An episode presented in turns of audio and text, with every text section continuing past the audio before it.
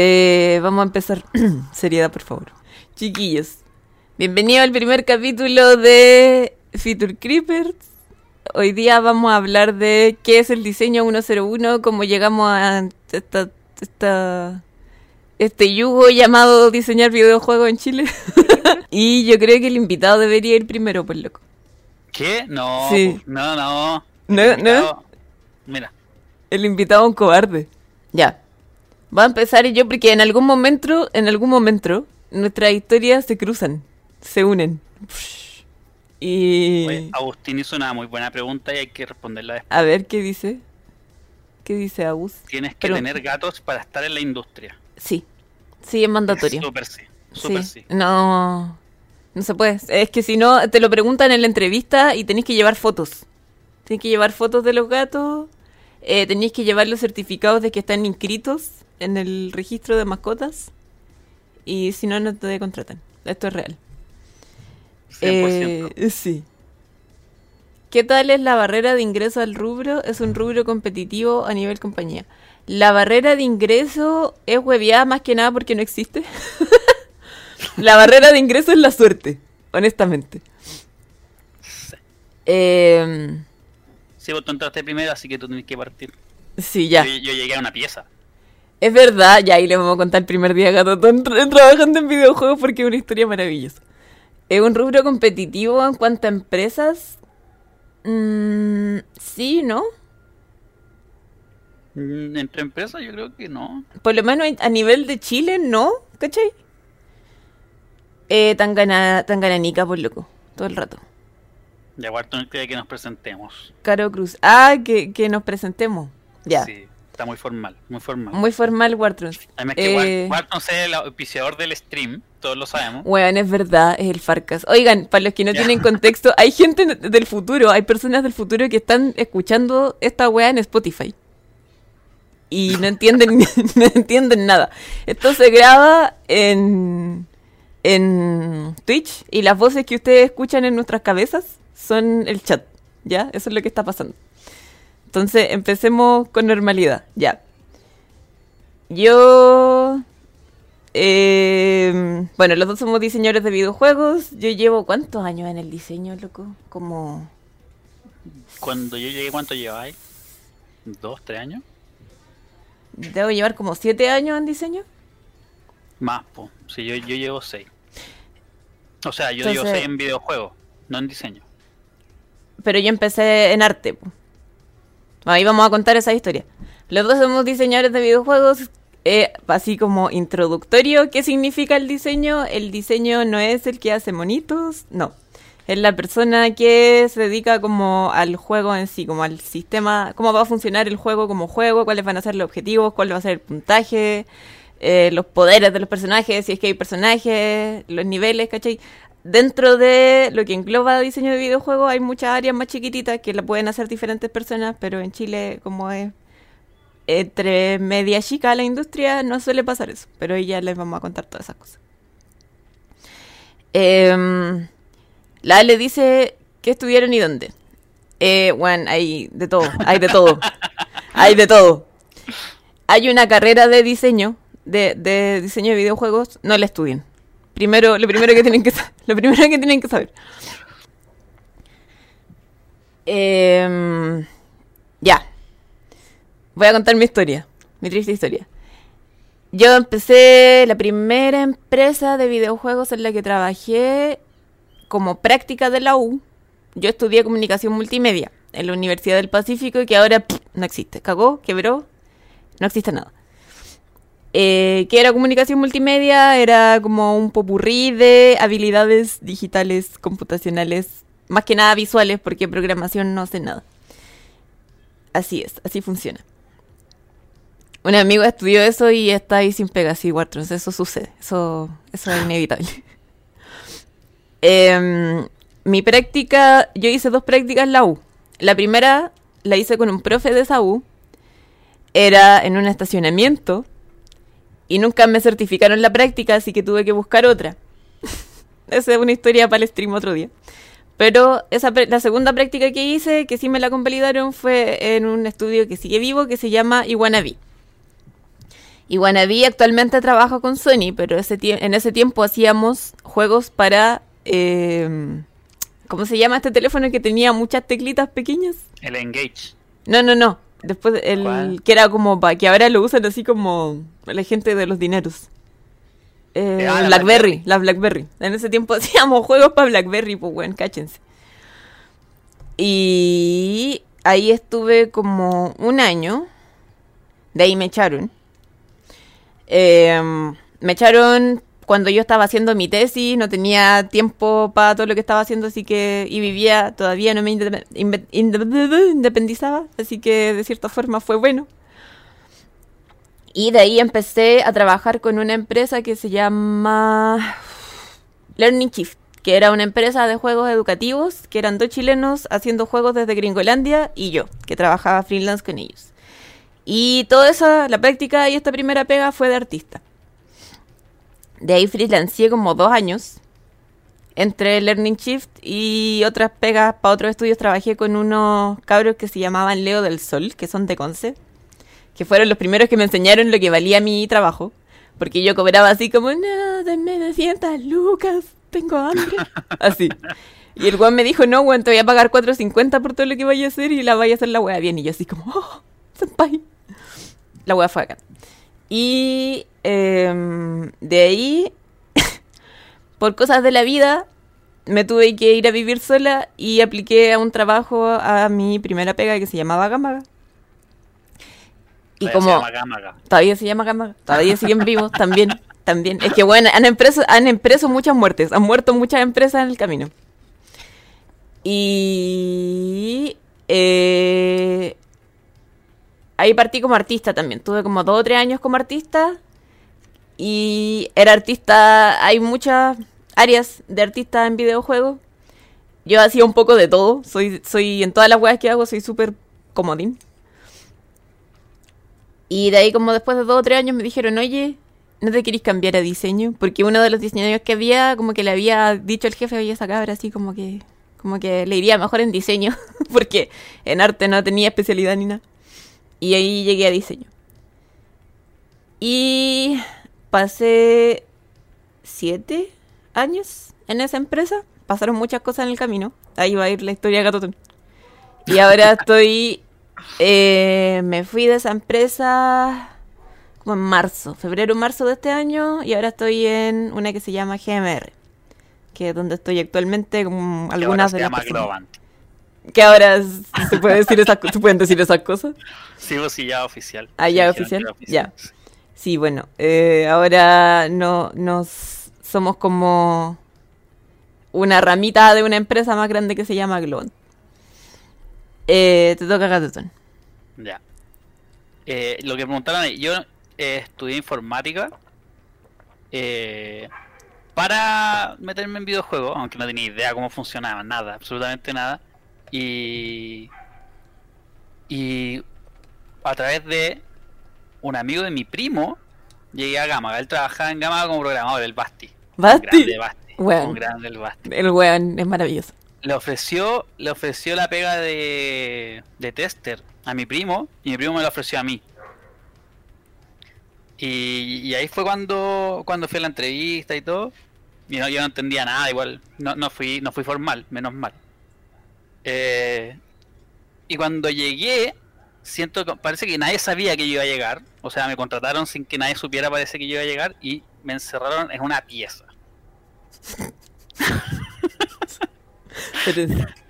Me voy a tomar cinco segundos para tomar para contar mi, mi perspectiva de esta historia. Un día yo llegué a la pega, entré en una pieza, había un pelirrojo en una esquina y lo tenían como mirando al rincón. y ahí a la- después como que nos dijeron, no me acuerdo cómo fue que nos contaron así como, bueno, sí, él trabaja aquí. Sí, como, como después, como al, al día subsiguiente, recién me sacaron de la pieza y me pusieron como en un... Y me dejaron como trabajando con Felipín. Felipín fue el que como que me empezó a enseñar todo de, de cómo hacer los reportes y como que igual... Como que quedé medio tirado porque igual era poca gente. Felipín Reinaud, Sí, vamos a presentar al gato. Simba. Mantequillo, mantequillo, No, es adorable. fuera de acá. Eh, sí, pues, y, y mi, mi jefa antigua me presentó a Gatotón como, bueno, esta es la Cami, es la dominatrix de la empresa. Yo no pude mirar a este weón a los ojos como por un mes, weón. Sí, no, no fue una buena idea. No, dale. Bueno, llegué de tester, no sabía nada, sí, nada, pero nada de nada. O sea, en la, en la, en la U nunca te enseñan ningún software que usáis en, en videojuegos. O sea, ahora, ahora último están enseñando un poco más, pero eh, no te enseñaban nada, o sea, cómo reportar, y yo no tenía idea. Así que ahí Felipe, Felipe fue el que me, como que me fue enseñando todo eso. Y después, ¿cuánto, cuánto estuve en, en- de tester? Estuve... Oye, tenéis que explicar qué hacen los testers. Sí, los testers, la verdad que los testers es, eh, es siempre, casi siempre la entrada a videojuegos, como la más común. eh, es fome, es fome. No es lo mismo, no es lo mismo que QA. Porque el tester lo único que hace es, es jugar y jugar todo el día y después ir, anot- ir, ir reportándole eh, los errores a, a al, al equipo. Y esa es su pega, o sea, no, no es como un quality assurance que es como que ellos se tienen que asegurar de que todo esté bien y trabajar como mano a mano con el equipo y todo. Es como que el tester solo juega, reporta y chao. O sea, podría haberlo hecho en mi casa, hubiese sido lo mismo, ¿cachai? Pero, pero por ahí generalmente se entra a la industria. Y a usted le es ha que- vendido la pomada, sorry. Le han vendido la pomada de que, oh, qué bacán, me pagan por jugar. No. No. Mira, eh, debo dar las gracias que al menos entré, entré a jugar Banana Kong. Y debo decir que nunca me aburrí de jugar Banana Kong. Algo tenía ese juego, algo tenía ese juego que nunca me aburrió. Pero, pero sí, o sea, si te meten, si te meten un juego que está a medias o un juego que de verdad fome, eh, termináis así agotado. O sea, estáis todo el día jugando lo mismo, ya llega el punto en que decís, ya, ¿qué, qué hago hoy? ¿Qué hago ahora? O sea, ya hay cuatro horas seguidas jugando.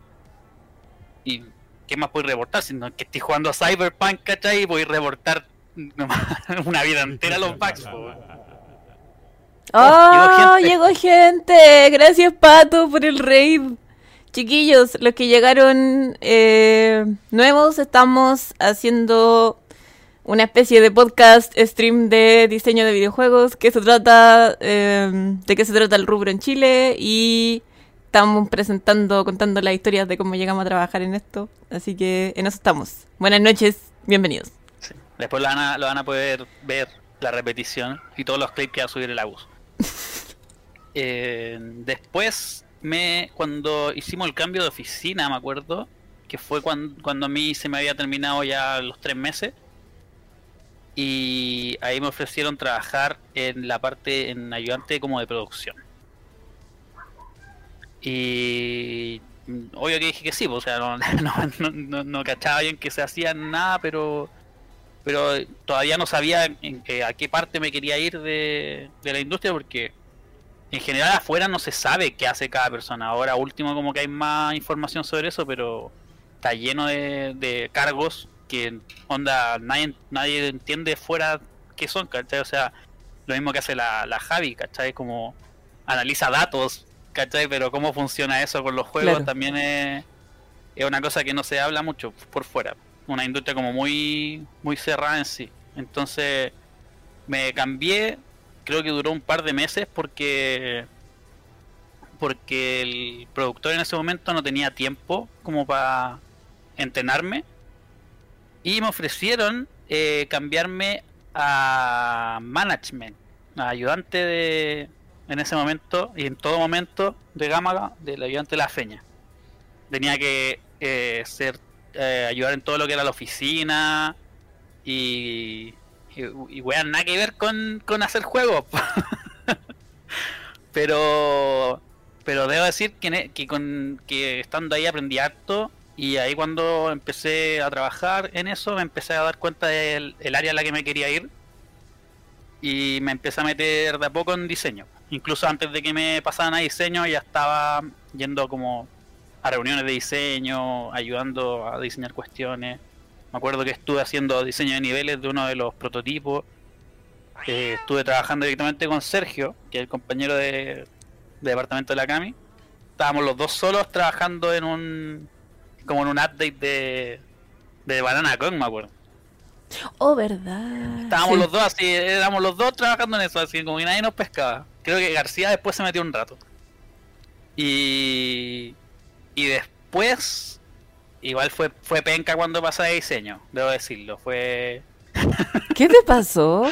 Ah, chiquillo, para los que no cachan, Banana Kong es un juego de celular que hacíamos en la empresa antigua, que es un Endless Runner de celular. Que No, no, no, tenía igual hart- hartos jugadores. Es entrete, sí. igual, eh, eh, entrete, sí. Tenía mucho futuro. Y no fue culpa de nosotros de que no siguiera teniendo futuro. ¿Lo jugaste, Agus? Buena. Fue los alemanes.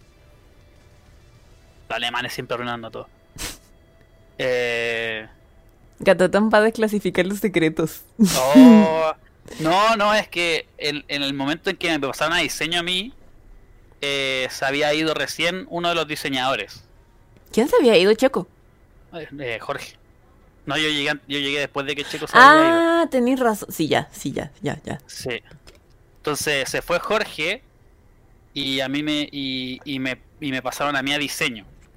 Entonces de- de- dentro de mí se sintió fue como, eh, llega diseño, fue como, pero acerruchándole el piso a un weón, ¿cachai? Fue como súper mala onda, ¿cachai? Y como que me decían, no, no, no fue así la weá y todo, pero yo así como, weón, así se sentía, ¿cachai? Como que muy, muy mala onda. Pero pero ahí como que eh, le agarré la mano, empezamos a trabajar, altos y bajos, siempre. Eh, y de ahí nos cambiamos de nuevo, Sí. me acuerdo. Hoy tú, tú- tú viviste un, un, un terrible evento en ese edificio, yo no, yo no estaba cuando pasó eso. ¿Qué, qué terrible evento viví? Cuando se tiró un weón. ¡Ay, verdad! ¿Verdad, weón? Se me- ¡Ay, había borrado esa weá de mi cabeza! Pero no vi nada así terrible morboso. Un día estábamos trabajando y se sintió como una especie de temblor, como un ruido, una weá muy fuerte. Y se sintieron unos gritos de arriba, así como ¡No! y nosotros quedamos así como ¿What the fuck?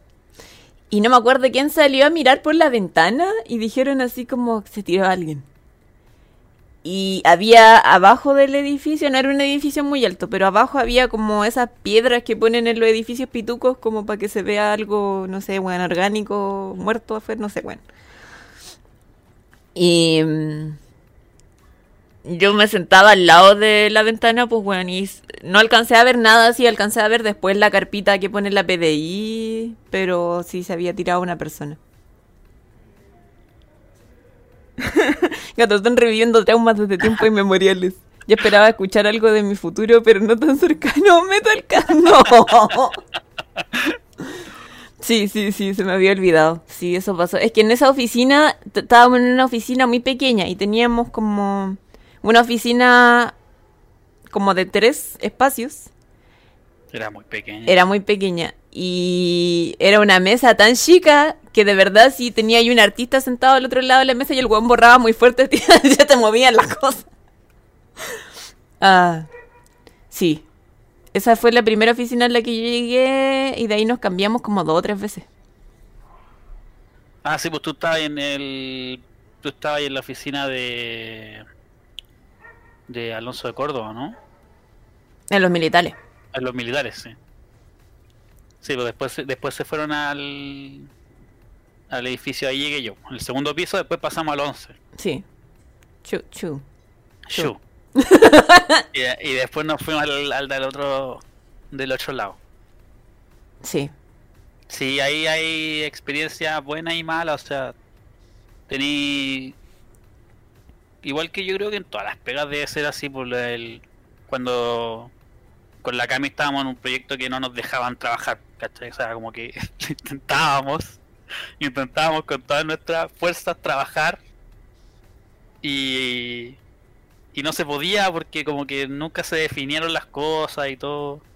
Bueno, algo que pasa harto en diseño cuando uno se dedica. eh, gracias por el follow, Luis. Eh, cuando uno se dedica al diseño en sí, el problema que suele pasar harto con clientes y con equipos es que todo el mundo es diseñador, ¿cachai? Todo el mundo. Como que al final la, la pega de uno termina siendo. No es como producir en tu cabeza cómo va a ser el juego completo, porque igual es una weá media insana, ¿cachai? Sino hay que ir tomando las ideas del resto y tratar de darles como cohesión, y ir viendo lo que falta y meter las tuyas, perdón, y meter las tuyas para hacer como en torno como a un objetivo, ¿cachai? Porque si no pasa eso de que hay, puede haber mil ideas buenas que vayan a funcionar con el juego que estáis haciendo, pero no las podéis meter todas porque va a terminar siendo como un juego sin coherencia, sin ninguna coherencia, ¿cachai? Claro. Entonces, puede a veces, sorry, puede a veces cruzarse esa línea de que hay gente que te da ideas y parte de tu pega es escucharla y integrarla, ¿cachai? Pero hay gente que quiere ser diseñador y es como, no, esta wea, así como que tú solamente ponías en documentación lo que te están diciendo en el fondo, y eso pasa a veces en algunos proyectos. Claro, sí, hay, hay, hay gente o proyectos que pasan esas cuestiones. Pero claro, porque de repente también es la complicación de los roles que al menos en la industria en Chile no siento que estén así como extremadamente definidos, así como dónde termina un, rol y dónde empieza el otro. Entonces, pasa mucho que hay como choques, no sé, pues, de, de ideas o de cosas que hacer entre el diseñador y el director creativo, o el diseñador y el UI, y cosas así como que siempre como, como que es como medio difusa la línea entre dónde parte uno y deja el otro. Por ejemplo, hay, eh, hay, hay eh, gente que documenta todo, como diseñador documenta así todo, todo, todo, todo, todo al punto en el que el, el UI no tiene no tiene nada que que cómo se llama como espacio para hacer cosas. Entonces de repente de repente pasan pasan esas cosas de un lado a otro o hay poca documentación entonces el UI tiene que hacer magia y al final claramente la culpa no es del UI si es que las cosas no, quedan bien. Entonces, Cuando es medio difícil en esa, en esa cuando hablamos de UI es la persona que se encarga de la interfase. Hay un artista que exclusivamente se encarga de las interfaces del juego, de todas las pantallitas, de todas las ventanitas, de todos los botoncitos, de y eso igual es una pega acuática porque no solo requiere habilidades artísticas, sino que requiere saber cómo la gente navega eh, en los juegos, ¿cachai? Sí. sí, así que cuando ustedes vean que un juego tiene menús feos, no le echen la culpa al que hace los dibujitos. No. Y eso también requiere saber que, por ejemplo, si ustedes son cosas que el usuario no piensa, ¿cachai? Pero si empiezan a fijarse, el botón para poner siguiente, si hay una pantalla siguiente, siempre va a estar a la derecha, ¿cachai? Entonces, si tú llegáis y te ponen un, derecho, un botón a la izquierda y otro a la derecha, como que instintivamente vaya a apretar de la derecha para ir a la siguiente pantalla, ¿cachai? Si te lo ponen a la izquierda, es un mal diseño de UI. A ese tipo de cosas nos referimos, ¿cachai? Sí, Wartrons, lo que dice el UX, muchas veces se, se habla de UX, UI UX, como si fueran algo así que, que va de la mano, pero no necesariamente. O sea, el, UI sí tiene que saber de UX, sí o sí. O sea, porque si no va a poner el botón, va a poner el botón play arriba la izquierda y nadie lo va a poder apretar pero pero encuentro que UX es algo súper importante en diseño también, porque es, como lo que une al UI con, con, con diseño, yo diría que lo que une a ambos es el UX, por así decirlo. Sí. Porque como diseñador uno también tiene que estar pendiente de, de cómo tiene que jugar el, eh, de cómo juega la gente y todo. Y y yo recuerdo en, cuando trabajaba en Gamaga, yo trabajaba muy, muy, muy de la mano con Andrés, con el Andrew. Trabajábamos siempre súper super de la mano, eh, diseñando eh, tanto features como pantallas entre los dos, porque cada uno tenía su propia experiencia por cada lado y y con, y con Andrew al menos nos, eh, nos entendíamos súper bien, nunca nadie se enojaba con el otro, así como, oye, no, pero es que esto debería ir acá, no, es que ir acá, así como, ah, y está de las mechas. Eh, al final siempre, para que, para que un juego salga bien, tiene que haber tiene que haber mucha conversación en el equipo, o sea, yo encuentro que, como dice la Cami, todos se creen diseñadores, pero eso no siempre es malo si se sabe trabajar con eso porque siempre alguien tiene que tiene ideas que son útiles. O sea, no, no es como No es como ya no, nadie hable Amor, porque acá, no sé, hay dos cariño, diseñadores y ellos son los que pueden bondad, diseñar. Y es como... Paciencia. No, o sea, uno no puede tomar idea de toda la gente si todos al final juegan. ¿cachai? O sea, todos tienen su propio su propia visión de cómo debería funcionar un juego. Y si hay gente que no juega en un equipo, igual sirve que te digan así como... Ah, a ver, hay caleta de cosas que uno tiene como convención al hacer un juego que es como... Esto funciona así. Esto en la mayoría de los juegos funciona así, como por ejemplo el shift para agacharse, ¿cachai? Pero puede que en un juego en específico no sea necesario usar ese control de esa manera. Por poner un ejemplo muy... algo, ¿cachai? Y a veces llega una persona que no juega y te da una opción más simple, así como, oye, pero ¿por qué tiene que ser el shift si no lo hacemos así? Y ahí, ¿cachai? Como oh. Entonces igual... Por eso en parte los diseñadores llegan de caleta de lados, ¿cachai? Hay muchos que llegan del área de código. Eh, hay algunos que llegan, hay diseñadores de niveles que llegan de la arquitectura, así como gente de todos lados, porque en el fondo hay tantas soluciones para hacer un juego como gente en el equipo probablemente. Claro, igual, igual que UX y UI llegan de, por ejemplo, de, no sé, diseño puede ser, de como diseño gráfico, hay unos que llegan incluso de psicología y antropología, de esos lugares, porque como estudian a la gente también, se, tienen mucho conocimiento sobre eso. Entonces se unen demasiadas, demasiadas cosas, como que si tú, por ejemplo, por, eso las carreras de diseño en Chile son eh, no son tan recomendables de estudiar porque no te enseñan en realidad todo, porque no pueden, o sea, definitivamente, pero se enfocan mucho en- en otras cosas.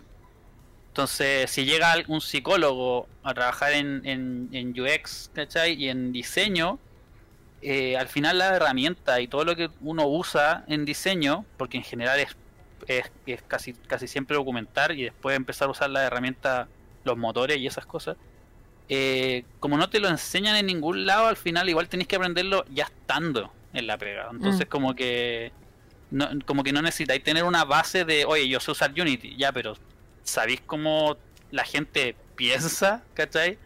O, o no sé, yo llegáis y decís, no, yo sé hacer shooters.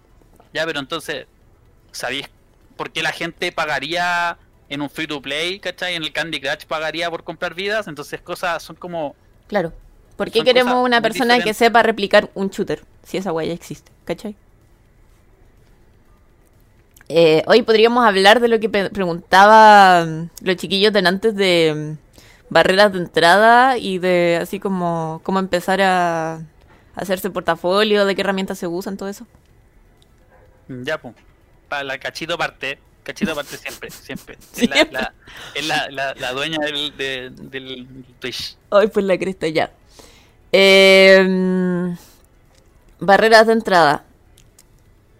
Para mí, honestamente, no es una barrera de entrada tener estudios formales universitarios, ¿cachai? Porque mm, la gente que conozco, en mi, esta es mi experiencia, la gente que conozco que ha salido de la carrera de diseño, eh, como que son otras habilidades fuera de la carrera las que más les sirven, ¿cachai? Ahí está, el Danilo está en el chat que tiene su experiencia ahí con esa carrera. Eh, que sí sirve hacer juego en la casa, hacer prototipo en la casa, ¿cachai? Si tú vas y tenés tu portafolio con yo armé este prototipo, aunque sea horrible, porque obviamente tener todas las habilidades que requiere hacer un juego, que es como arte, programación, música, diseño de niveles, tener todas esas habilidades para una persona es imposible, ¿cachai? Pero sí es posible hacer algo jugable para la mayoría de la gente, porque hay muchas herramientas que te facilitan y te parchan en lo que uno no sabe, ¿cachai? Que tenía el RPG Maker o el mismo Game Maker, que es más fácil porque es más visual. Sí. Eh, herramienta gratis. Eh, las que decía Gatatón. RPG Maker. RPG Maker es muy fácil. Yo usaba RP RPG Maker cuando tenía como 15 Este año. Ojalá. Eh, podías entrar haciendo mods. Hay gente que entraba a la industria haciendo mods de otros juegos. Que ya requiere así como, como más o menos estudiar cómo funciona un juego que ya está hecho. Yo cuando chica modeaba el Sims, pero le modeaba las texturas a los monos y convertí toda la... convertí, hice una casa con cinco monas y las convertí en los personajes de Sailor Moon. La. Gameplay también se dedicaba a hacer eso.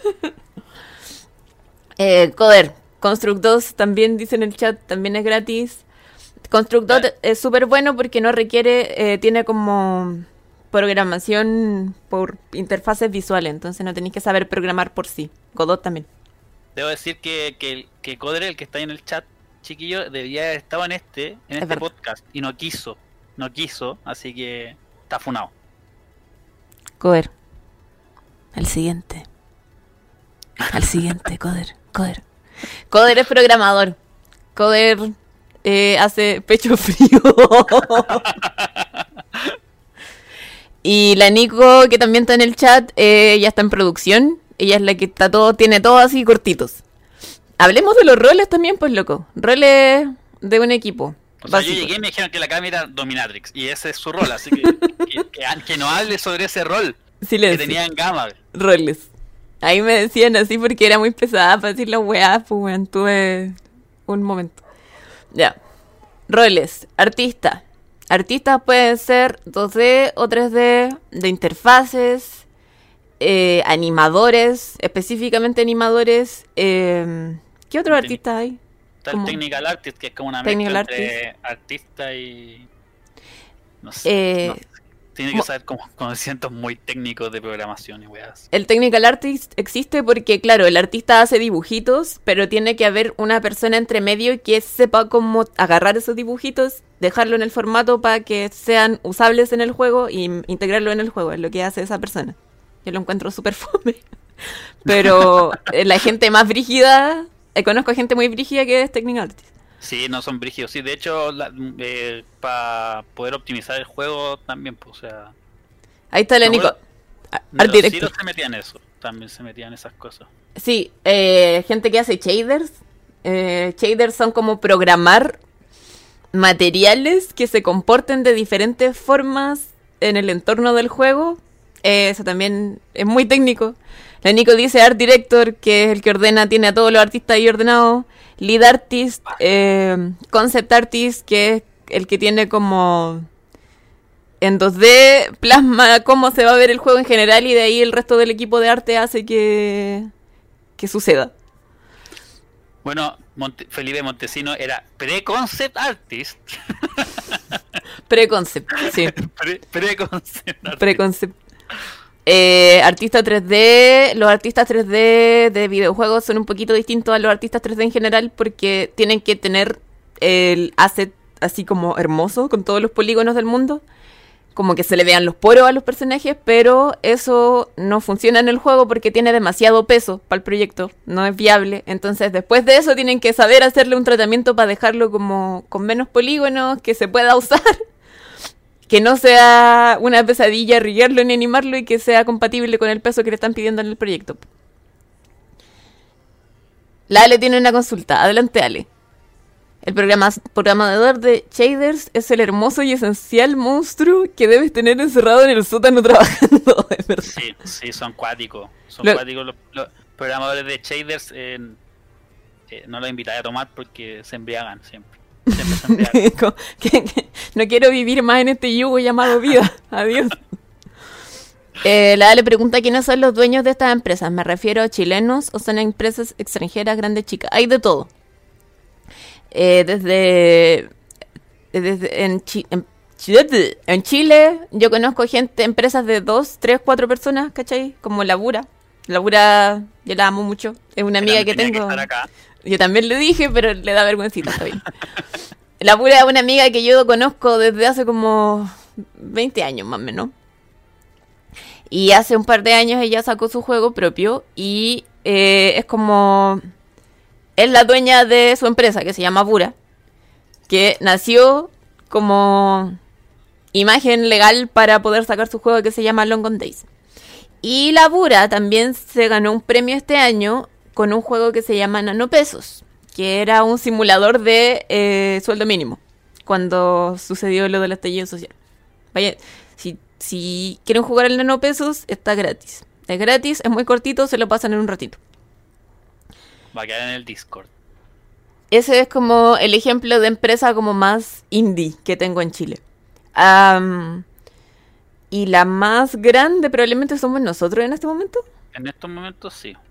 Eh, que como GMR somos como 100, Ya una tracalada de de 100 weones. Sí.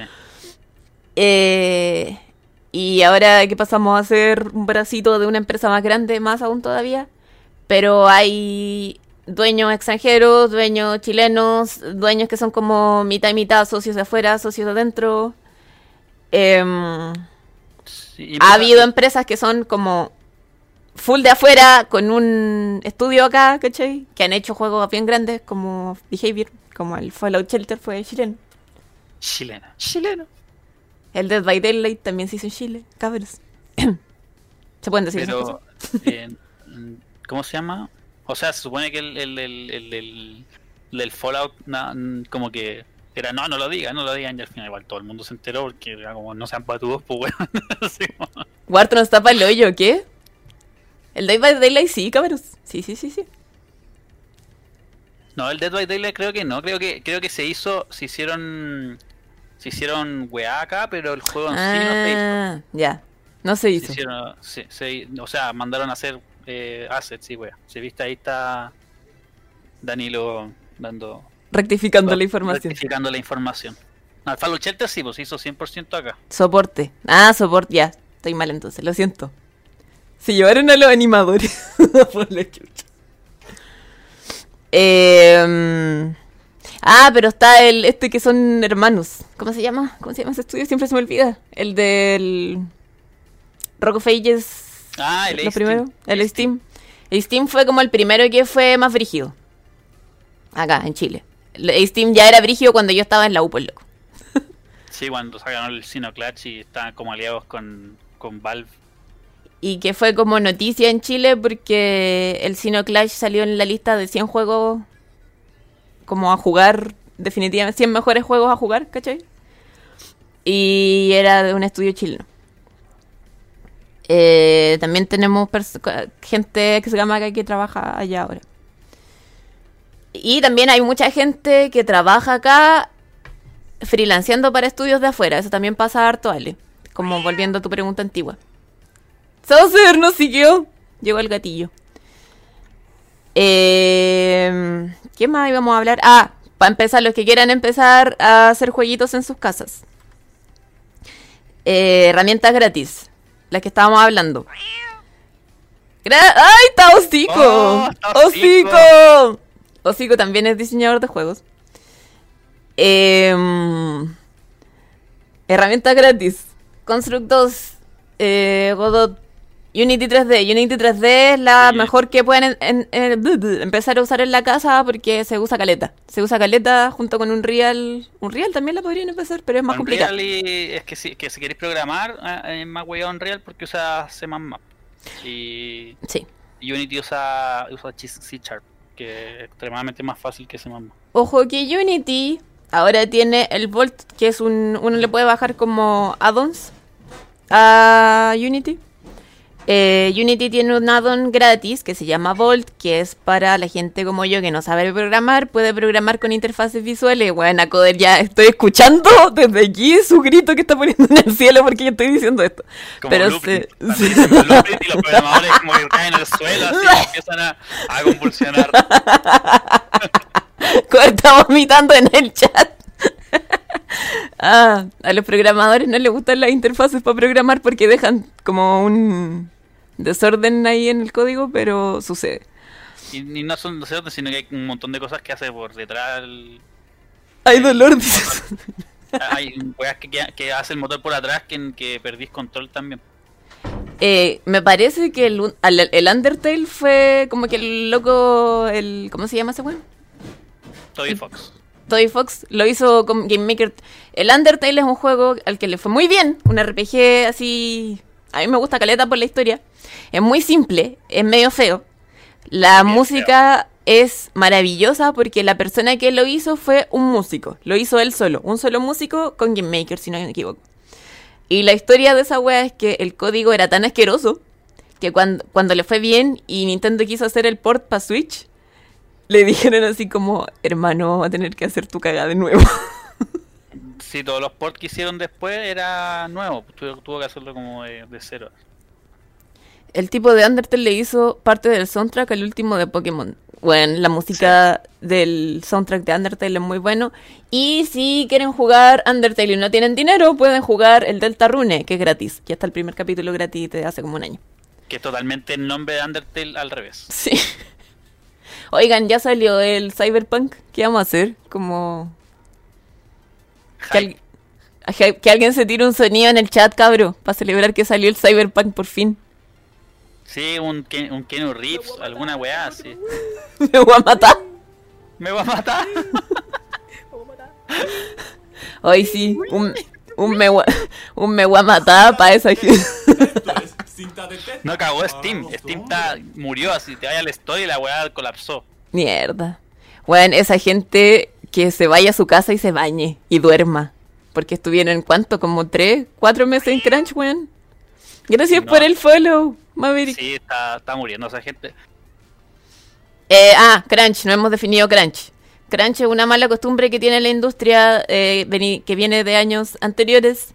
Que pongamos que tenemos un proyecto para, no sé, 1800 bien.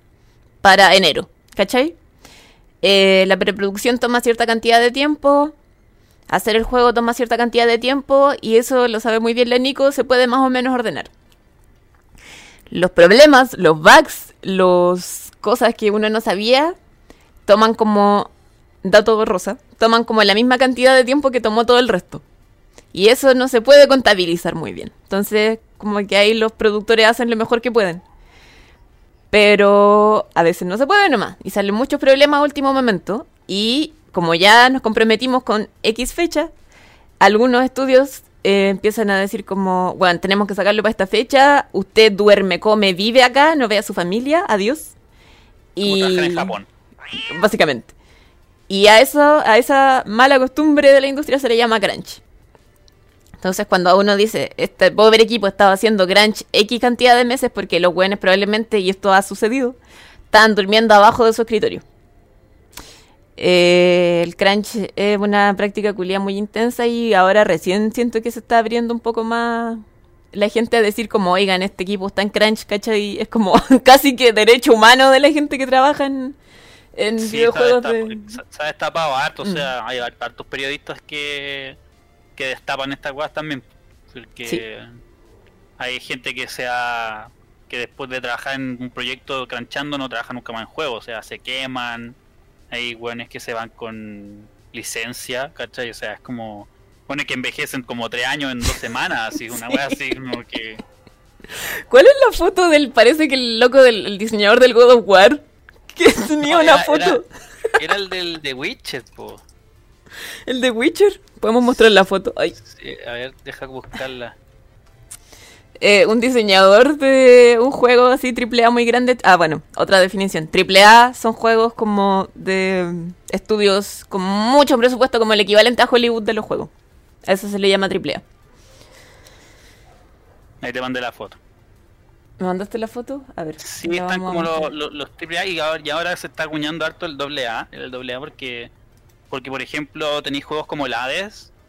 eh, Ah, no, pero te y- tengo que sacar. Sorry. eh, sí, pero por la foto no. Y el Hades, eh, por ejemplo, eh, se, se categoriza mucho como indie, pero pero no es tan indie como un indie indie, ¿cachai? O sea, es eh, el, lo- ¿cómo se llama la compañía? Se me olvidó. Eh, Super Giant. Super Giant ya lleva cuatro juegos y desde el primero que la wea fue como boom, ¿cachai? O sea, no es una empresa chica, pero no es una empresa enorme. Entonces como que igual está, hay un gap súper grande entre los AA y los AAA igual. O sea, como que tenía Anapu- eh, Anapurna, por ejemplo, o tenía Super Giant. Y después ya tenía Activision y Ubisoft, que son unas weas, pero extremadamente grandes, ¿cachai? Em, el caso de Super Giant es bacán. Porque el dueño, el que empezó la compañía, voy a estornudar. El que empezó la compañía era un periodista de videojuegos. Y hacía críticas, pues hacía críticas de, ah, juego caca. No, no, en realidad nunca he leído alguna de sus cosas, pero la leyenda dice que alguien le dijo así como, bueno, pero si tú eres tan bacán, haz tu propia compañía. Y la hizo. y sacó el Bastion y dejó en la cagada porque el juego era maravilloso. Quiero hacer un disclaimer sobre el crunch. Hay gente que tiene como el mal de Estocolmo y como que trabajan por pasión y cranchean sin que sea necesario. Si yo he sido alguna vez esa persona. La Nico Sí. alguna vez me tuvo que retar para que me fuera a la casa. No, pero pasa, hay gente, es que una también está la gente que trabaja mucho y hay gente que defiende el crunch. O sea, hay gente que ha salido diciendo, no, es que el crunch es necesario y la weá. Y, Como que y lo hay- romantizan. claro, como que romantizan el crunch y la weá, y no. Mm, Claro, no está bien el crunch bajo ningún, bajo ningún motivo. Porque, y más de muchas veces el crunch ni siquiera lo pagan la hora extra. Mm. Es como, bueno, termina la weá, queda hasta las 3 de la mañana todos los días y, y después, no sé, anda tú una semana de vacaciones, pero es como, weón, ya te hiciste pico, una semana de vacaciones no te, no te va a hacer nada, ¿cachai? Sí, yo he escuchado gente decir que eh, el crunch es como para construir equipos, como para unir a los equipos y es como, weón, no.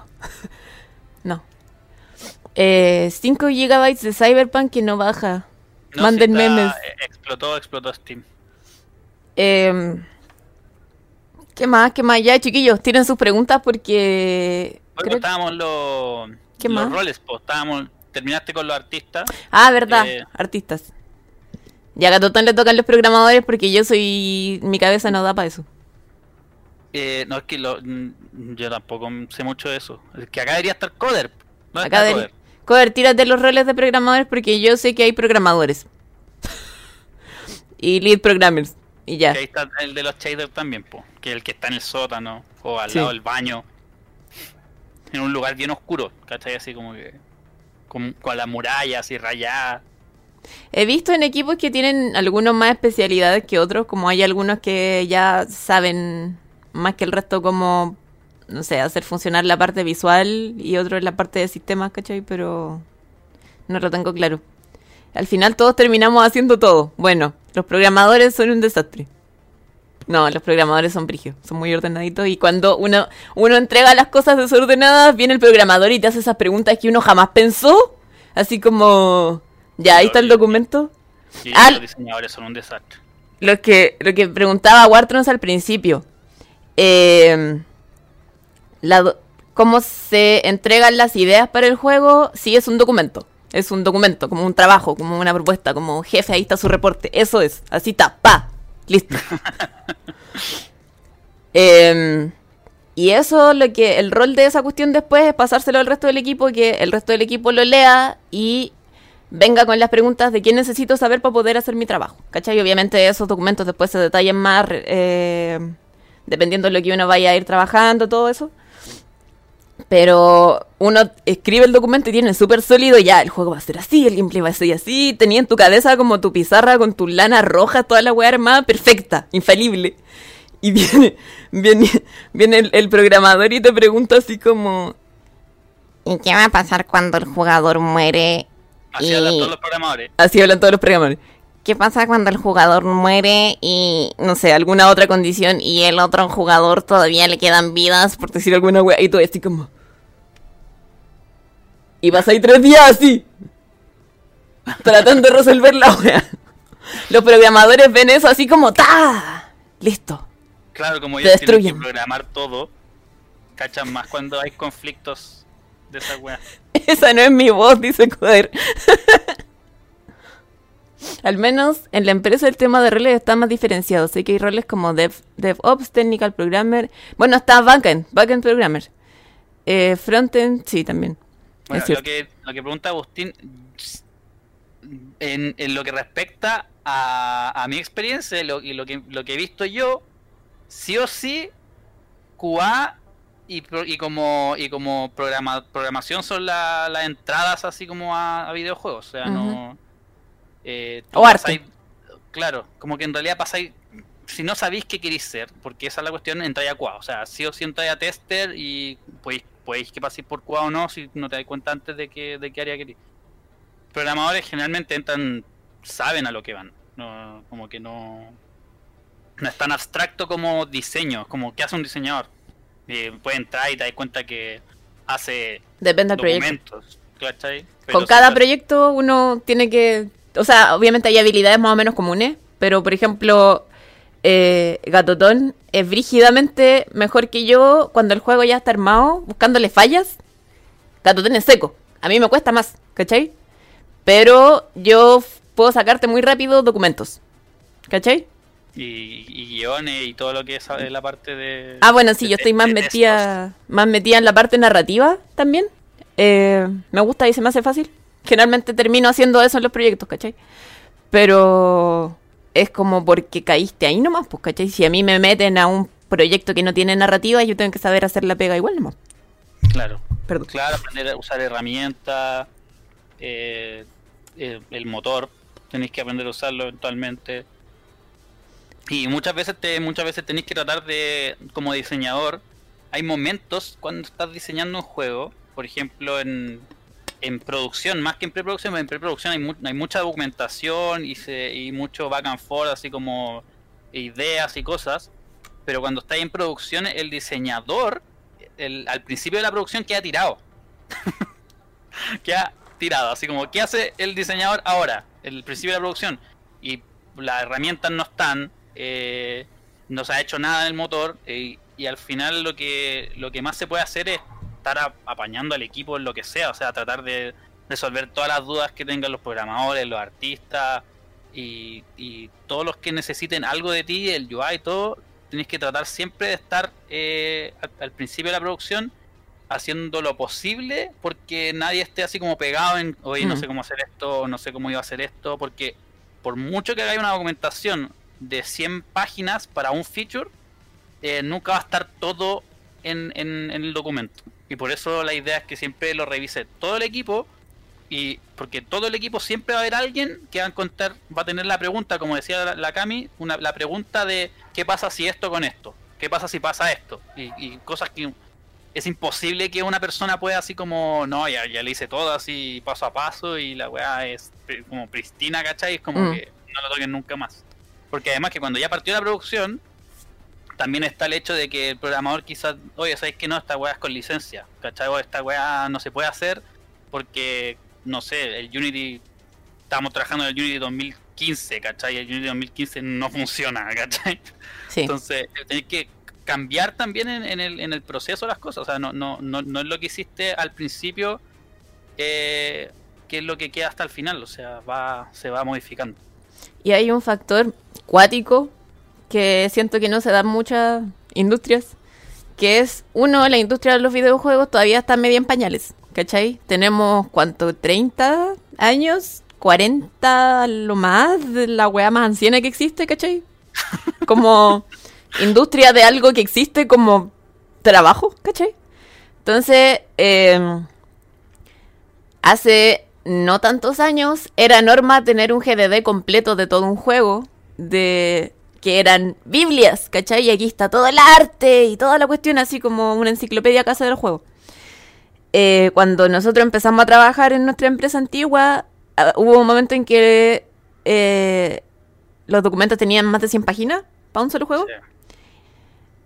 Y se esperaba que fuera completo, que toda la documentación, que cualquier información eh, estuviera ahí, ¿cachai? ¿Y qué sucede? Esos documentos pueden tener toda la información de un juego y puede servirte quizás para un postmortem. Un postmortem es cuando ya terminaste el juego y querís como analizar lo que hiciste para atrás, ¿cachai? Pero si tú eres un programador y te están diciendo la información de lo que tienes que hacer está en alguna parte de este documento de 100 páginas, es súper poco práctico, pues, ¿cachai? Nadie se lo va a leer.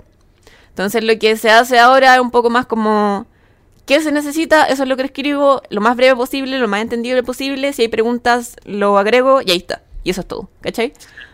Entonces igual como industria, eh, estamos aprendiendo como país, estamos aprendiendo y como empresa, cada empresa, estamos aprendiendo constantemente, ¿cachai? Entonces, para mí, honestamente, ser diseñador es. Cada proyecto es una pega nueva. Tenéis que aprender. Va a tener sistemas nuevos, va a hacerse en un motor distinto, va a funcionar diferente, va a tener distintos objetivos, distinto público, ¿cachai? Entonces, cada proyecto es aprender tu pega casi que de cero. Claro.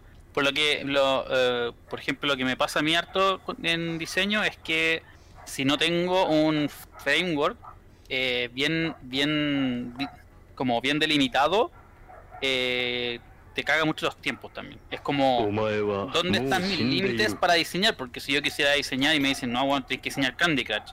Hay el en VR la wea, pues, ¿cachai? Como que la wea la raja en VR, ¿cachai? O, o una wea así, en, no sé, en AR, ¿cachai? En, en realidad virtual y wea. Pero al final, si, no, si, si te dan un buen framework y te dicen, estos son los límites, que generalmente eso lo, lo ve el, el director, el director siempre tiene que estar como delimitando hasta dónde tiene que llegar el proyecto. Eso es lo que ayuda también a los diseñadores a poder usar como todo, todo lo que tú tienes y como meterlo en ese, en ese cuadrado que te dieron y que funcione. O sea, no, no puedo. un diseñador, si, si, no le dais un, framework, un, alguien que, que diseña así como de hace tiempo, puede hacer una weá así que tú decís. ¿Qué, mierda? O sea, es como. ¿qué, tiene que ver esta weá con el juego que te dimos, cachai? Si no te dan un, target, por ejemplo, si no te dicen así como no, este juego es para niños de 3 años de China, es como, bueno, voy a hacer cualquier cosa, ¿cachai? Sí, es importante.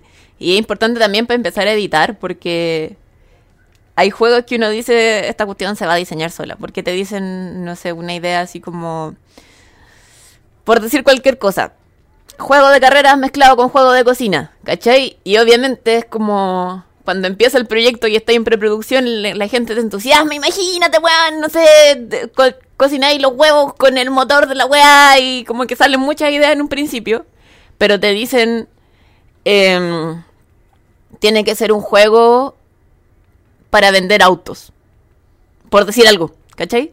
Obviamente va a ser un juego muy distinto a si te dicen es un juego, un party game, un juego de fiesta, de carrete, en el que te vaya a enfocar en hacer casi que tallas con el diseño versus una weá seria donde estáis tratando de demostrar que el motor de esta weá es óptima para la temperatura, El perro guatón. El perro guatón. ¿Quién es este perro? Es, el perro guatón. Como el Kerbal, por ejemplo. que es como un juego marciano en realidad. Como, como lo que preguntaba Lagus ahí dice, oye, y su pega solo se limita a juegos. Onda, me imagino cosas como simulaciones para física o programas didácticos para enseñar.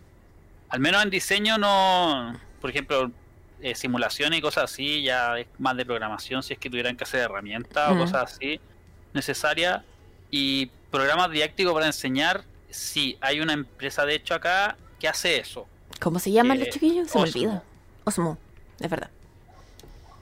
En Osmo, en Osmo se dedican a hacer juegos didácticos para niños, para niños que tienen como dificultades motrices y cosas así. Pero es como un área completamente aparte. yo creo que sería muy raro de que en un momento en GMR, que hace juegos live ops y, y ahora último hizo el, el, el de Steam, eh, venga alguien y le diga, oye, hagan un juego didáctico y y los de GMR digan sí, buena idea, ¿cachai? No, no, no, se da, ¿cachai? Como que es muy específico también porque se necesitan otras habilidades, o sea, en Osmo lo más probable es que hayan, hayan trabajadores sociales trabajando, ¿cachai? En la empresa y, y un montón de, de, gente que no necesitáis y que no tienes en una, en una empresa de videojuegos que hace juegos para ganar plata, ¿cachai? Como que juegos entretenidos para ganar plata, ¿cachai? Como que son, son totalmente aparte. Igual dice Coder, igual por la plata baila el mono. Mira, uno cuando va creciendo se puede dar el lujo de decirle no a ciertos proyectos. Pero obviamente yo en la primera empresa que partí hacíamos juegos como para tratar de llegar a hacer juegos. Pero para conseguir plata hacíamos sitios web, ¿cachai? De hecho yo llegué así. Mi primera pega me contrataron para hacer el sitio web de etcétera, de ese tiempo. De etcétera TV, cáchense la edad. y de ahí yo así como entre sufriéndola porque quería, yo quería hacer juegos, ¿cachai? Eh, como que caí en, en la parte de arte de juegos, pero en las drogas también. Pero no, no fue por eso que me contrataron en un principio. Em, ¿Qué más hay? Ah, seguimos con la gente que está. Eh, hagan soniditos se descargó el Cyberpunk. ¿Se descargó? Buena. Está acá. Play dice. Pantalla amarilla. Todos se vendieron por plata alguna vez. Otra pregunta, adelante, Ale. Yo fui, fui web dev por 6-7 años antes de juego. Sí, cuesta entrar. Fui. Fui, fui, fui, fui. Ese, eh, Sí, pero más, más que eso, claro, por la plata baila el mono, como dicen, pero es muy complicado que alguien vaya a, pedirte un juego didáctico en una empresa que no hace juegos didácticos. Como que sería tirar tu plata así como, oigan, ustedes que hacen juegos de casino, hagamos juego didáctico, ¿cachai? Como, weón, no, tenéis trabajadores sociales, ni, pedagogos, ¿cachai? Gente que entienda cómo funcionan, porque ahí sí necesitáis diseñadores que sepan de eso, o sea... Porque mu- eh, yo creo que en, en ese aspecto es más difícil investigar, como, no sé, oye, necesitamos un juego free to play que funcione parecido, no sé, al Clash of Clans.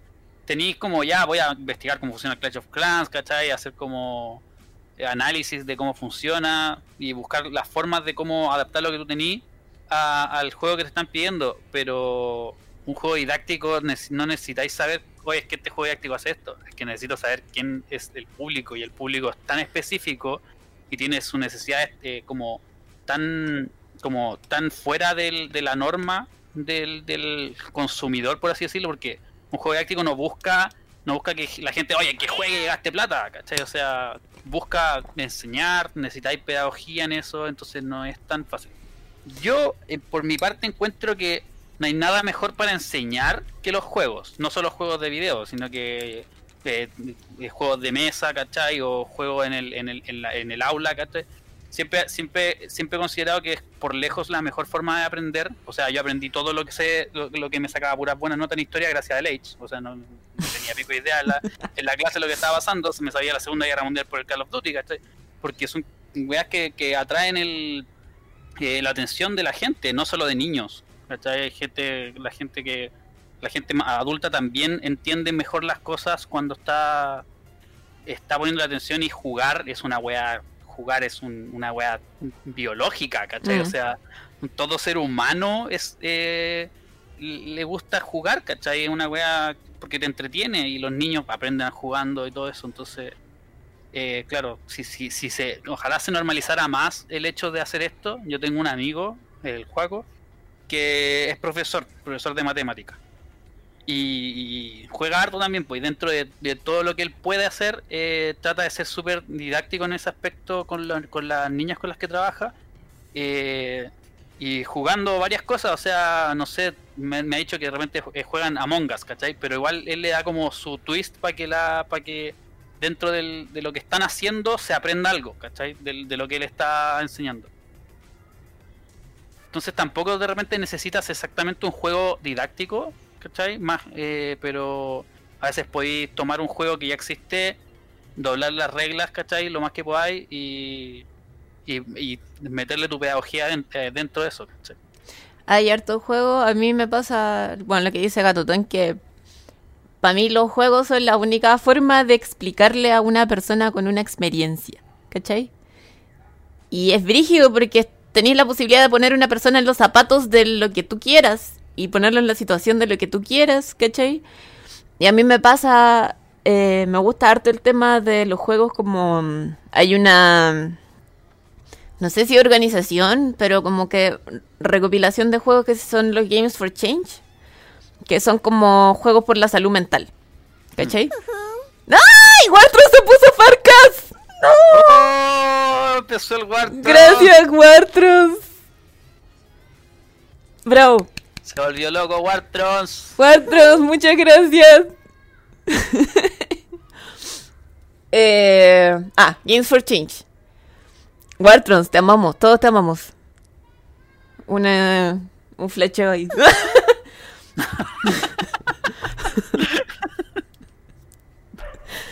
Eh, y los Games for Change eh, son juegos que están como enfocados en salud mental. Y uno que tuvo harta bulla fue el, ese que, ¿cómo se llamaba? El de las cartitas. ¿Cómo se llamaba, Tutun? El. Ay, qué bueno ese juego de mierda. El. Oh, Le- ¿Cómo se llama? Beats, algo de Beats to Right, una wea así. Ay, se me olvidó, weón. Gracias por el follow. No recuerdo bien. Que hay muchos juegos de. Bueno, lo... Dale, a ver, ¿cómo era? búscate el nombre, búscate el nombre, Gatotón. Eh, Mientras lo voy a contar. Eh, es un juego en el que te dan como un ecosistema como que te obligan en el, en el fondo a estar relajado. Y tú como jugador mandas cartas anónimos. Mandas cartas anónimas a otros jugadores de lo que quieras. ¿Cachai? Y a ti te llegan también cartas y las respondes, las puedes responder con tus consejos, ¿cachai? Y... mm, Kind words. Kind Words, ese.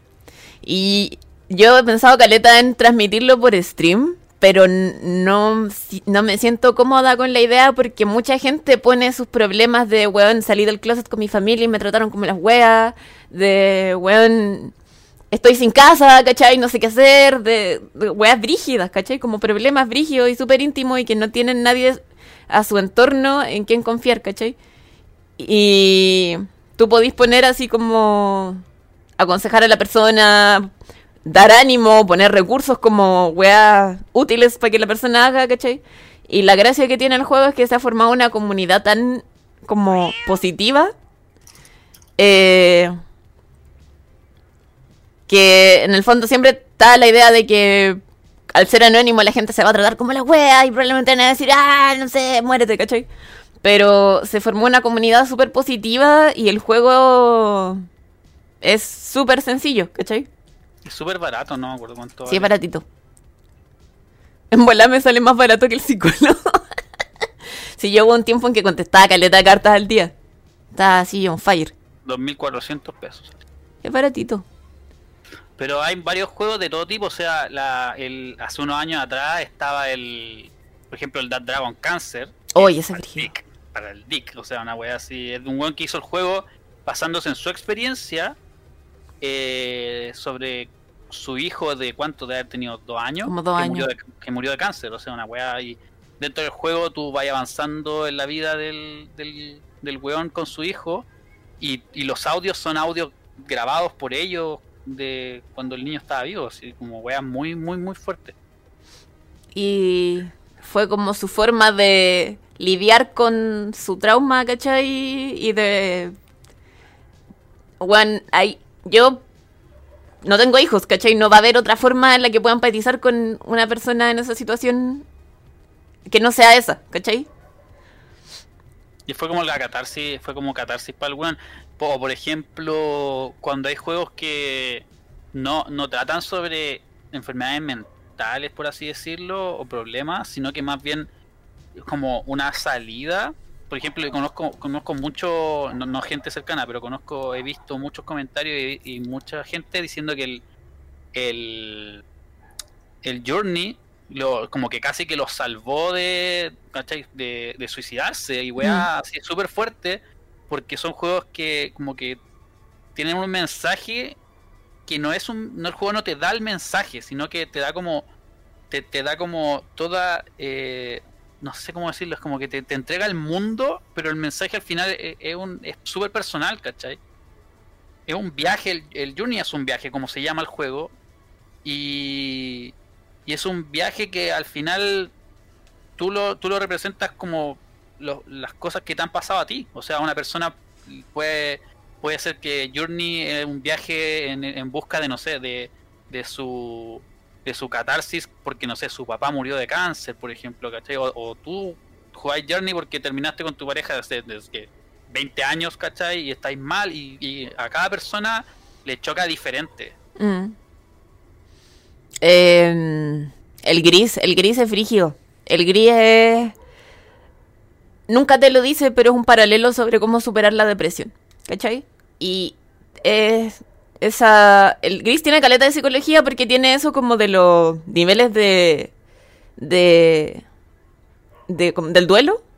Que es como una, una cantidad de pasos que uno tiene que pasar para superar la depresión y que es como depresión, aceptación, negación, eh, ira, todo eso van en orden y en algún momento del juego, mm, spoilers, se desordena y como que volvís para atrás y sentís que como que ya no estáis avanzando y al final llegáis así como ni siquiera como a la felicidad, sino que así como bueno, vivo en un mundo donde pasó una weá muy traumática para mí y constantemente están los recordatorios en mi ambiente de que pasó esa weá, pero estoy en paz al respecto, ¿cachai? Como que nunca voy a vivir el, el- mundo con el que empiezo y el mundo con el que termino no son el mismo. Porque mi experiencia de vida fue afectada por el trauma. Pero estoy tranquila, ¿cachai? Y todo eso se ve reflejado en los colores, en el gameplay mismo, ¿cachai? En la parte de la ira, el personaje como que ataca como con, con objetos con peso, con fuerza, no me acuerdo cómo era la cuestión. Eh, y así con cada emoción como que va siendo coherente con el paso en el que está tratando de reflejarte, porque esos juegos son... Para mí son una forma brígida de, de... Bueno, estáis poniendo a una persona en una experiencia que quizás nunca ha pasado, pero estáis generando empatía, pues, ¿cachai? Para mí es el superpoder de los juegos. los superpoderes. Es que al final, eh, tú dándole el, control al, usuario ya así que sea mucho más personal. Si esa, es la gracia, ese es lo que diferencia los videojuegos del cine, ¿cachai? O sea, es el, control que tiene la persona. O sea, por mucho que queráis contar la historia de alguien y sea ajeno a ti, seguís tú siendo, llevando el control de, de ese personaje, ¿cachai? Y al mismo tiempo eh, hace una conexión entre tú y el personaje, y empa- empatizáis mucho más, no es como un- una película, ¿cachai? Eh, porque de la película hace la guay que se le antoja, por eso, por eso también tan, tanto, tanto deseo por esos juegos que son como películas, porque quitan un poco el eh, como la esencia del videojuego dentro de los videojuegos, ¿cachai? Como que si vaya a hacer avanzar un mono de acá a la esquina para que haga la guay que se le antoje, es como que mejor no haga el juego, ¿cachai? Mm, Yo siempre di- digo eso, si siempre pienso, si tienen una historia o una algo, una idea y la pueden contar de cualquier otra forma que no sea un juego, no va a ser un buen juego. Háganlo de la otra forma, ¿cachai? Va a ser más barato también. Claro, Eh, por eso hay, eh, son como las formas en hacerlo. Por ejemplo, el Dear Esther es literalmente un walking simulator, ¿cachai?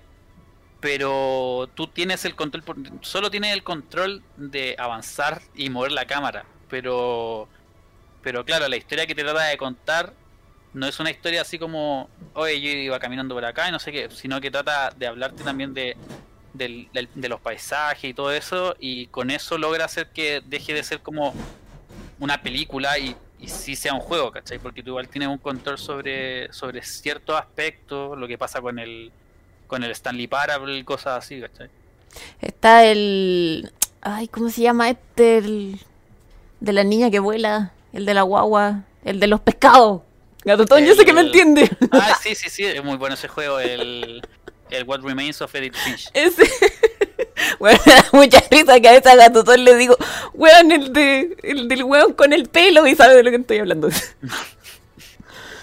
el What Remains of Edith Finch también son... Están eh, que no hagan spoilers. que no no hagan spoilers. No, traté de mantenerlo lo más no spoilers posible.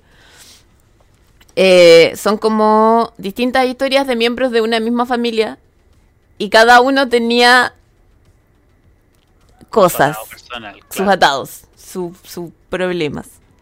Y te, cada uno estaba ajustado el gameplay. a- con gameplay nos referimos a la forma en la que se juega el juego. El gameplay estaba ajustado como a lo que tenía que sobrellevar cada personaje en cada parte. Y como te hace entenderlo es frigio. No le voy a spoiler a la Nico, pero hay una parte, el- cuando llegué a los pescados, Nico, ese Oh, nivel es maravilloso, Bueno. es el- lejos la mejor wea del juego. de Corridor y Superliminal son muy buenos también.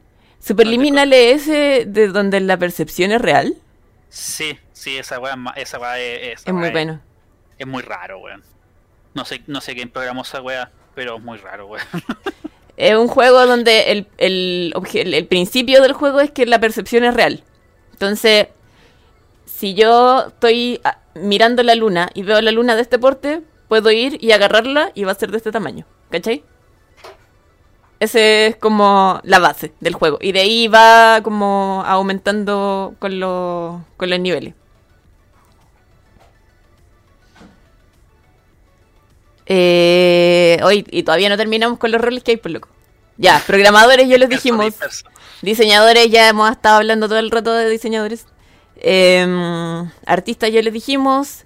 Productores es la gente que ordena al equipo, que los mantiene eh, como dentro de los plazos para las fechas de entrega que uno pueda tener con un eventual cliente o internamente.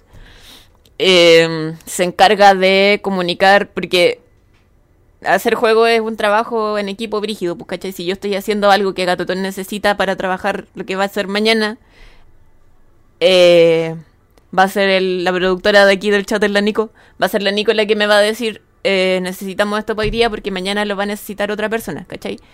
Y ella es la que se tiene que asegurar de que yo recuerde eso, de que lo tenga en mente y de que no me voy para la casa hasta que eso esté listo, porque si no voy a bloquear a otra persona, ¿cachai? Em, ¿Qué más? ¿Qué más? ¿Qué más? ¿Qué más? ¿Qué más? Bueno, tenía Dice- el director creativo también. Director creativo. Eh, para allá voy, para allá voy, algún día. Me gusta. Bueno, a mí me encanta. No, Gatutón es más ordenado que yo. Yo soy. Yo quiero tener ideas nomás. Quiero tener ideas y que la gente las haga. Eh, el director creativo es el que dice ya. Tengo una idea para un proyecto en principio. En principio porque siempre obviamente va a ser el equipo el que va a forjar cada uno de los detalles y de las ideas al interior de eso.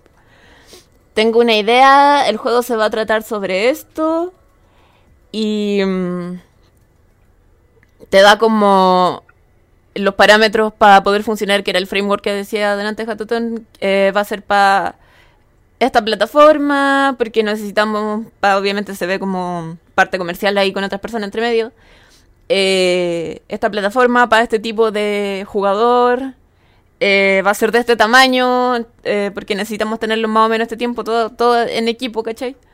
Y ahí el, el director creativo tiene que saber ir cediendo terreno. Pues yo no puedo hacer un cyberpunk en tres meses, ¿cachai? Por mucho que yo tenga la idea, yo ser el director creativo, esa weá no se puede. Entonces tenéis que tratar de ajustar tu, lo que estáis haciendo a los recursos que tenéis. Si no se puede, entonces buscáis un proyecto que sí cumpla con las condiciones. Es el director creativo, productor, programador, diseñador, artista, director de sonido. Hacen la música. Hacen la música y los sonidos. Y también tienen que tener conocimiento de juego, obviamente, porque, por ejemplo, hay, hay un juego que a mí me gusta mucho que es el Necrodancer. Que cada nivel tiene su música y hay en algunos niveles hay distintas áreas que tienen distintas músicas. Entonces, si tú avanzáis de un lugar a otro, el beat, el fondo del beat, eso tiene un nombre. El fondo del beat eh, es el mismo, como la base, pero a medida que el, el personaje se mueve de un lado a otro, va, y- va cambiando la canción, pues, ¿cachai? Entonces, para poder hacer esas ideas, si un juego va a depender caleta de la música, tenéis que saber hacerlo bien, pues, ¿cachai? El Transistor, que también es de, Super de Super Giant también dependía un poco de la música. Tenía ahí un botón donde podías pararte a cantar la canción de fondo en cualquier momento del juego. Em, ¿Qué más? ¿Qué más Después este también va, o sea, muchas veces eh, hay videos y todo en internet de que hay juegos que, eh, entre comillas, se hacen solos, por así decirlo. Porque hay ciertas formas de trabajar, hay, hay algunas empresas o gente que trabaja de acuerdo a tener una idea y a medida que se avanza la idea, si sale algo que es entretenido entre medio y es como, oye, sé que esto funciona bien, se cambia el proyecto y se empieza a remar hacia el lado que de la parte entretenida. O sea, tú partiste haciendo el Death Stranding y termináis haciendo un Call of Duty porque en realidad todo lo que todo lo que estaba pasando entre medio del desarrollo te llevó hacia otro lugar. Entonces, eh, también depende mucho si tenía un cliente o no. O sea, si tenía un cliente no podía hacer eso. O sea, si estás haciendo tu propio juego, obviamente es bueno es bueno tratar de buscar eh, la lo, lo que lo hace entretenido y te podéis mover para cualquier lado. O sea, podéis terminar siendo una weá que no tiene nada que ver con lo que me salta al principio. Sí, por muy técnicamente bacán que esté lo que hiciste, si no es entretenido, hay que cambiar probablemente muchas cosas. Eh, QA, QA es Quality Assurance, son la gente que revisa que el juego esté... Si en el documento dice esta weá tiene que funcionar así, tú te aseguráis de que esta weá está funcionando así. Si en el documento dice que esta weá tiene que funcionar así, está funcionando así, y es fome, tú tenés que ir y decir, está todo bien, pero esta weá está fome. ¿Cachai? Tú te aseguráis de que el juego como juego funcione y que cumpla los objetivos. También, también ven rendimiento y un montón de cosas que son un tanto más fomes. Sí. Como, no, el juego en esta estancia tiene que estar en, no sé, 30 FPS y está en 15. Así que. Los reporta. FPS no existen, cabros, no crean. Los FPS. Mi ratón siempre me, me, agra- me agarra para el huevo porque yo no veo los FPS. Me, me dicen como, weón, ¿no viste ese drop de FPS? No. No veo los FPS, weón. La weá puede estar a 15 FPS y no veo. No sé, para mí los FPS son un constructo social. Los comunistas. Sí. Y no sé si alguien, chiquillos, tiene más preguntas. Si no, creo que era todo por el capítulo 1. Introductorio Sí. 101. Los demás son management y ya gerencia y todas esas cosas que. Sí. Faltó mencionar a los VFX. Es verdad. Los artistas de VFX son los que hacen explosiones, humitos, agua, cosas que fluyen y saltan en la pantalla. Y transforman pantallas fomes en weas que atacan tu, tu voz. Sí, podéis tener un juego como. Podéis, podéis- incluso hay, hay VFX que podía hacer que una animación fea se vea bonita. O sea, sí, tirando muchos VFX. Bueno, y hay otros juegos que lo único que tienen son VFX y se ven como la corneta, así que siempre hay un, un sweet spot en la wea, o sea, no Sí. tirar VFX y la wea a saber bien. A veces pasa que es muy notorio. Me acuerdo de un, un proyecto, le bajan los frames a los juegos, es lo que hacen. A eso se se dedican a, a llevar al límite al motor. Junto, junto con el con el tío, el tío Shaders, que se pueden hacer weas Tío raras. Shaders, el Shaders. El Shaders y el VFX. Empiezan a meter. Está todo bien en el proyecto, llega el Shaders y el VFX y queda la caga. Ay, a mí me gustan caleta los VFX, sí. Eh, sí, no se me ocurre nada más. Chiquillos, si tienen preguntas, el momento. Sí. O sea, yo he Eh. trabajado de VF con VFX. Es que, como diseñador también, eh, tenéis que saber. No tenéis que saber eh, las cosas que hacen los demás. No tenéis que saber programación necesariamente. No tenéis que saber VFX necesariamente. No tenéis que saber animación. Pero sí tienes que saber qué es lo que hace cada una de las demás personas. No puedo decir más que sí. Tienes que saber qué es lo que hace el programador, ¿cachai? En qué está trabajando el programador, cuáles son las herramientas que está usando el programador, eh, cómo funcionan los VFX. No tenéis que saber hacer los VFX, pero tenéis que saber cómo funciona para poder... Porque todo lo que tú estás diseñando tenéis que diseñarlo de acuerdo a, las restricciones que tenéis dentro del proyecto y las restricciones no son cosas así como, ah, es Unity, ya listo. Es como, no, pero es que, es que está, que, cómo se, se armó el juego y, ¿cachai? O sea, yo no puedo decir, mira, necesitamos 200 VFX para mañana y la weá está hecha de tal forma de que se demora 5 horas en hacer un VFX, el tío VFX, ¿cachai?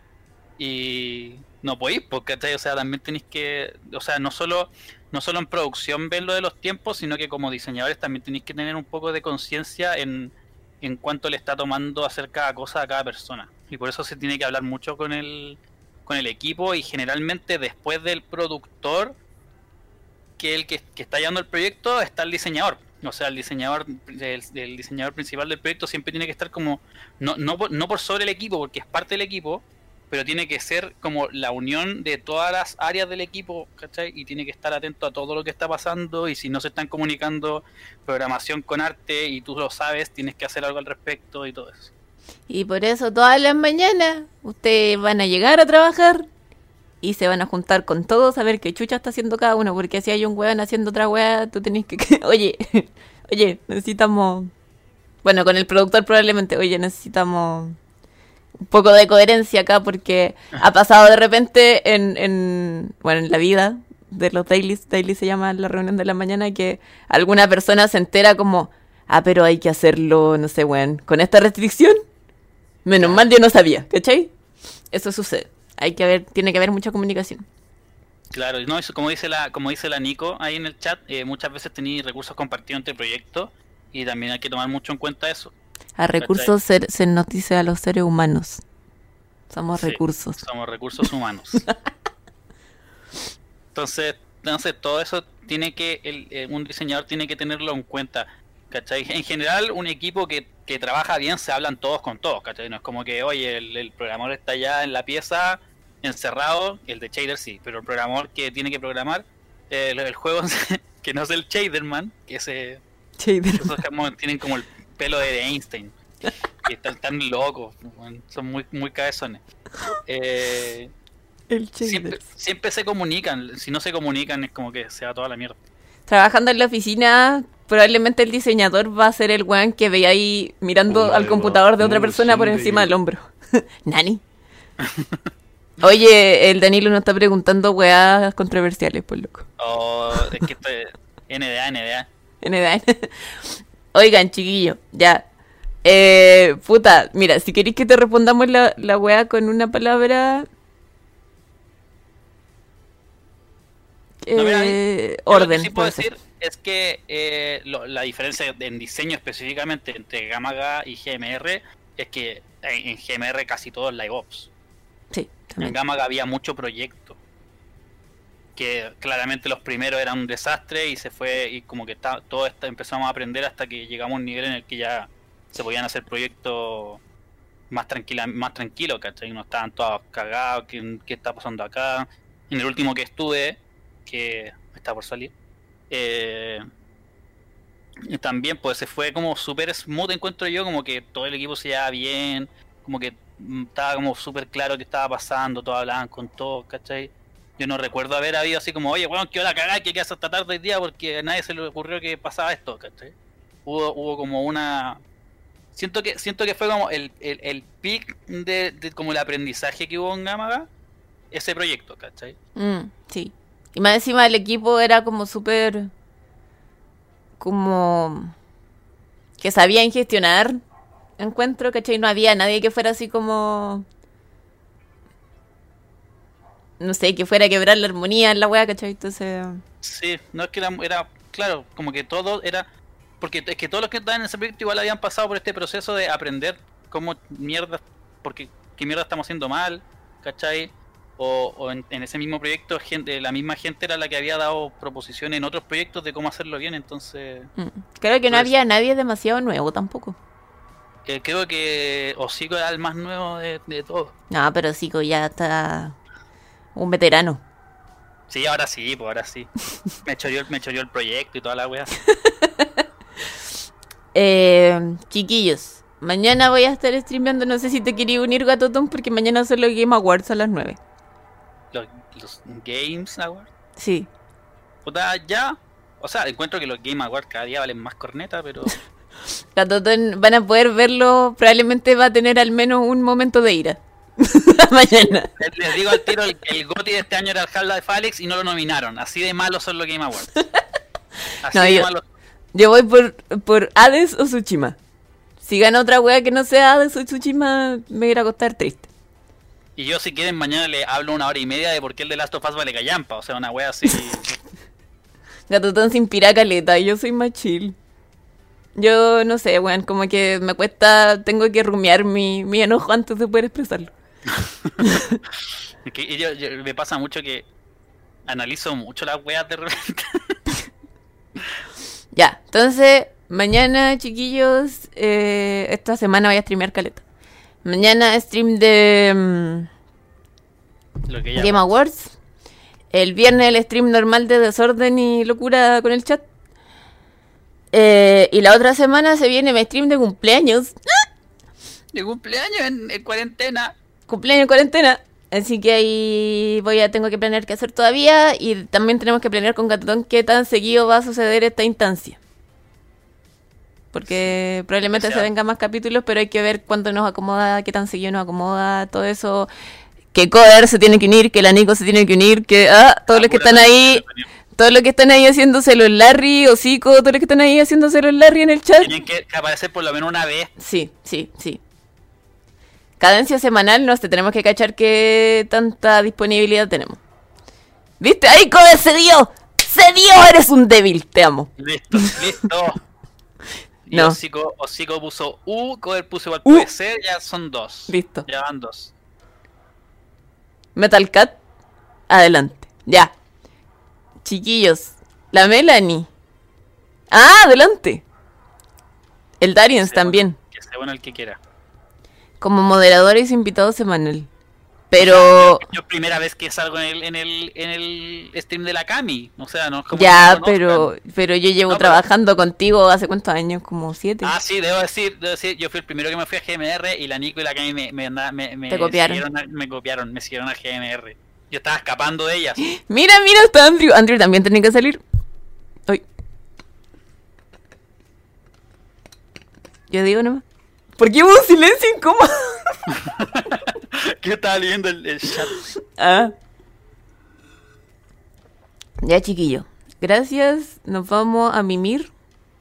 Te No, iba a decir, vamos a jugar Cyber. ¿Verdad, weón? ¿A cuánto está en Steam? Está muy caro. Me correrá con mi 1660.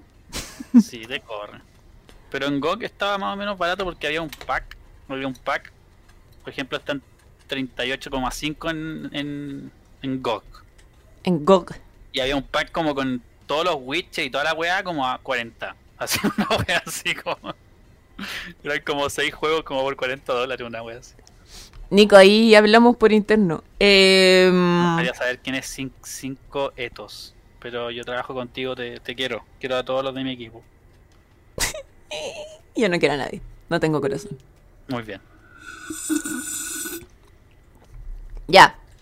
Eh, chiquillos, los que están aquí por primera vez, tenemos un Discord por si quieren ser. Él está súper débil, porque todo en el Discord son científicos. Está súper débil el, el canal de, de Game Dev, por si quieren unirse ahí a reforzar las filas.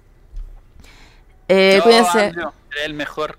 Bueno, Andrew, Andrew, Andrew es el mejor. Bueno, no, por alguna razón esto pasa consistentemente y esto es real y lo voy a decir. Todos los UI que yo he conocido tienen un cabello hermoso, Oh, man, todos tienen un cabello, pero perfecto, perfecto, pero el de Andrew es el mejor. por lejos. Lejos. Sedoso. Andrew, Andrew mantuvo ese cabello después de tener un hijo. Es una Es verdad. impresionante. Así. Nico, si es verdad, es verdad. No sé por qué es un, es un fenómeno. O sea, tú tratáis de hacer UI y no tenías un cabello perfecto, la, tenéis la punta partida, que está wea. Despedido. De hecho, de hecho el, el currículum de UI es con fotos. O sea, no podéis no mandar tu foto en el, en el currículum de UI. Es verdad. Es verdad. Todos los UI que he conocido, pelo hermoso. Ya. Chiquillos, a mimir. Pórtense bien. Eh, Vamos todos a Cyberpunk. Vamos todo a Cyberpunk y vamos a estar avisando ahí por redes sociales eh, cuando es el capítulo 2, porque este fue el piloto. Y eh, hubo mucha gente, cabros. Si hubo caleta, más encima te raidearon. Me raidearon, gracias por el raid, eh, a los que vienen del raid. Y mm, generalmente este canal es pura locura y demencia. Esta es la primera vez que hacemos algo productivo. Así que gracias, Gatotón. Locoricio en la pantalla. Magnum. Y eso que no publicaste en todas las páginas ni trajiste la Icata. ¿Quién es la Icata por la cresta? La escucho. No, no. ¿Por qué había que traer a Licata? ¿Quién es? No estoy diciendo de pesada. ¿Quién es? Es que no sé quién es. Ya, ahí me explican quién es. Ya. Chao, cabrón. Adiós. Chao, chao. Adiós. Vayan a su Cyberpunk. Bye, bye.